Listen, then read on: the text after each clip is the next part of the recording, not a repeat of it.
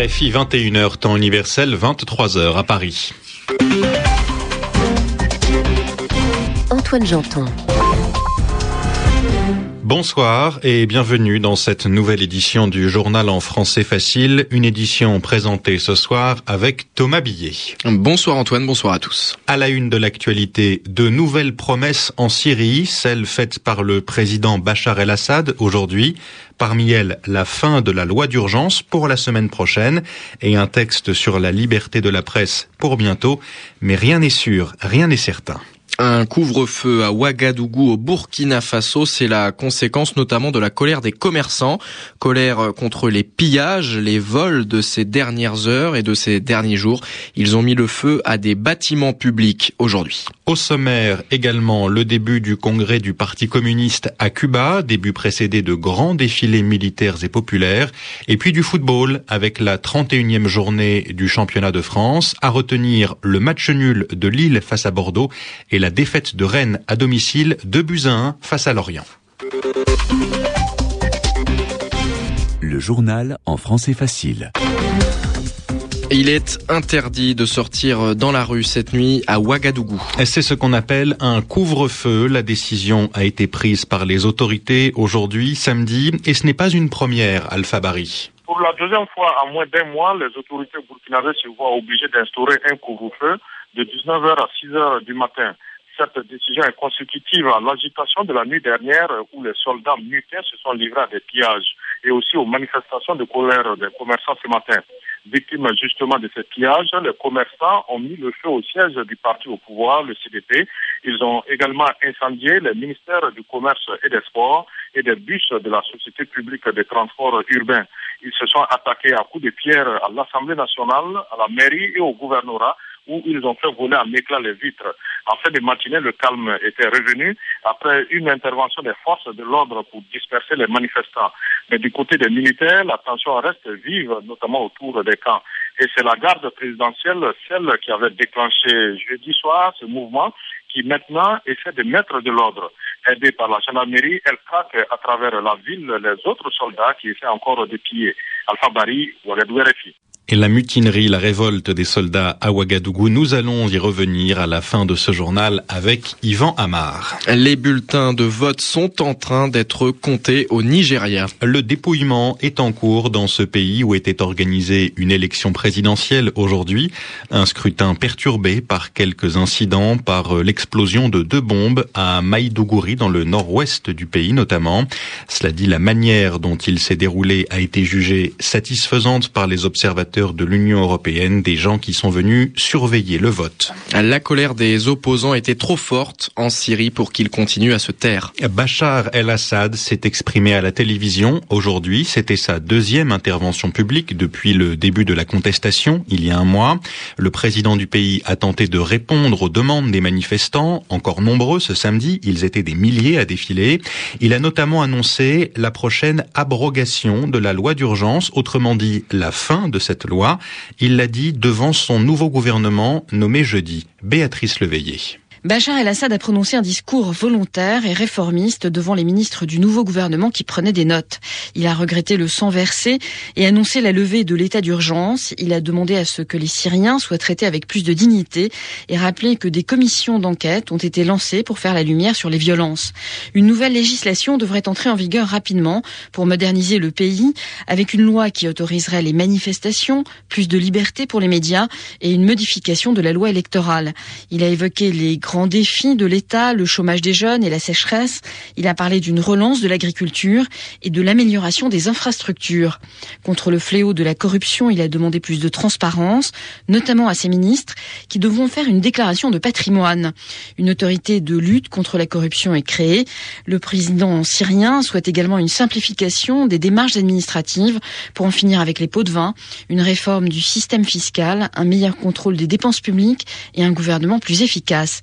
Il semble conscient qu'un gouvernement ne peut accomplir quoi que ce soit sans appui populaire, mais ne fait aucune ouverture à l'opposition. En Libye, les rebelles auraient de nouveau avancé vers l'ouest du pays aujourd'hui samedi. Une avancée réalisée à partir d'Ajdabia grâce à de nouveaux raids aériens menés par euh, l'OTAN, des raids qui pourraient s'arrêter dans les jours qui viennent. Faute de munitions, il n'y aurait plus de bombes. C'est ce qu'écrit un quotidien américain, le Washington Post. À Misrata, en revanche, les insurgés sont toujours bombardés par les troupes fidèles au colonel Kadhafi, des troupes qui utiliseraient des armes interdites, des bombes à sous-munitions. Il s'agit de bombes qui en contiennent d'autres, plus petites. C'est ce qu'affirment des rebelles et une organisation non gouvernementale, une ONG, Human Rights Watch. Le Parti communiste tient en ce moment même son premier congrès en 14 ans à Cuba. La réunion a commencé il y a quelques heures. Elle doit durer quatre jours. Quatre jours au cours desquels des réformes économiques doivent être adoptées. L'annonce des résultats définitifs de l'élection présidentielle est encore reportée en Haïti. Un second report de 48 heures en raison du nombre élevé de recours, de plaintes déposées par des gens qui ne sont pas d'accord avec les chiffres provisoires donnés il y a 12 jours. C'est ce qu'explique le Conseil électoral provisoire. Cette annonce des résultats définitifs est prévue désormais mercredi prochain, le 20 avril. Sauf surprise, la victoire de Michel Martelly, ancien chanteur populaire, devrait être confirmée. En football, en France, c'est un résultat moyen pour Lille, le club qui est actuellement en tête du championnat de Ligue 1. Il a fait match nul ce soir à domicile face à Bordeaux. C'était lors de la 31e journée, Eric Mamrut. Un point pris sur six possibles. Voilà le maigre bilan de la semaine pour Lille, battu le week-end dernier à Monaco et tenu en échec à domicile ce soir par Bordeaux, un partout. Conséquence, Marseille, qui joue ce dimanche à Montpellier, peut revenir à hauteur du leader en cas de succès. Ça patine encore plus pour Rennes, battu sur son terrain par Lorient, de buts à 1. Les Bretons enchaînent ainsi leur cinquième match sans victoire et restent scotchés à la quatrième place. Derrière, Saint-Etienne remonte au sixième rang après son difficile succès à Geoffroy Guichard contre Nancy, de buts à 1. Bonne opération également pour Sochaux, vainqueur de Caen 3 buts à 1. Les Canets qui redeviennent relégables, devancés seulement à la différence de but par Monaco. Les Monégasques battus à Nice 3 buts à 2. 6 points, c'est désormais l'avance de ces deux clubs sur Lens qui reste avant-dernier après avoir concédé le nul à domicile devant Brest un partout. Auxerre en revanche sort de la zone rouge à la faveur de son succès à Toulouse 1 0. Ce dimanche, outre Montpellier-Marseille, on suivra les matchs Arles-Avignon-Valenciennes et PSG-Lyon. En football encore, le grand match du jour oppose en ce moment le Real Madrid au FC Barcelone en Espagne. Après une heure de jeu environ, il y a toujours 0-0 entre les deux équipes. Il a douté pendant quelques jeux, il a même perdu un set, mais Rafael Nadal a fini par se reprendre et par battre Andy Murray en trois manches cet après-midi en demi-finale du tournoi de tennis de Monte-Carlo. En finale, demain, il affrontera David Ferrer.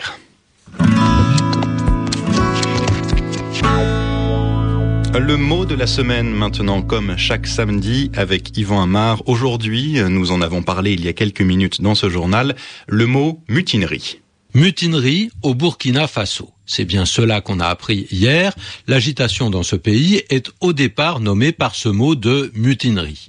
Alors, il se trouve que beaucoup d'auditeurs ont demandé ces derniers jours la différence entre rebelle et insurgé. Et là, ils pensaient au mot qu'on utilise pour parler des situations en Libye et en Côte d'Ivoire. J'ai répondu de mon mieux, mais il est sûr qu'on n'a pas employé pour la Libye et pour la Côte d'Ivoire le mot de mutin. Pourquoi parler de mutin et de mutinerie au Burkina? Parce que les événements ont commencé avec le soulèvement de certains soldats, des membres de la garde présidentielle qui, paraît-il, se plaignent de ne pas avoir reçu une partie de leur traitement, c'est-à-dire leurs indemnités de logement. C'est bien la raison qu'ils mettent en avant pour descendre dans la rue, refuser l'autorité de leur chef. Ils se mutinent, ils deviennent des mutins et le mot est employé tout spécialement lorsque des membres d'un groupe décident de désobéir.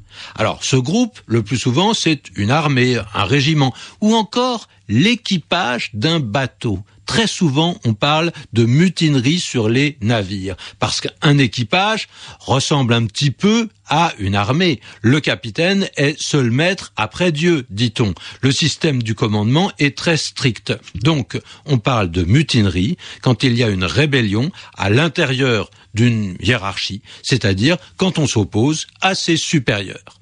Merci Yvan Amar et à demain pour l'expression de la semaine RFI 23h10 à Paris.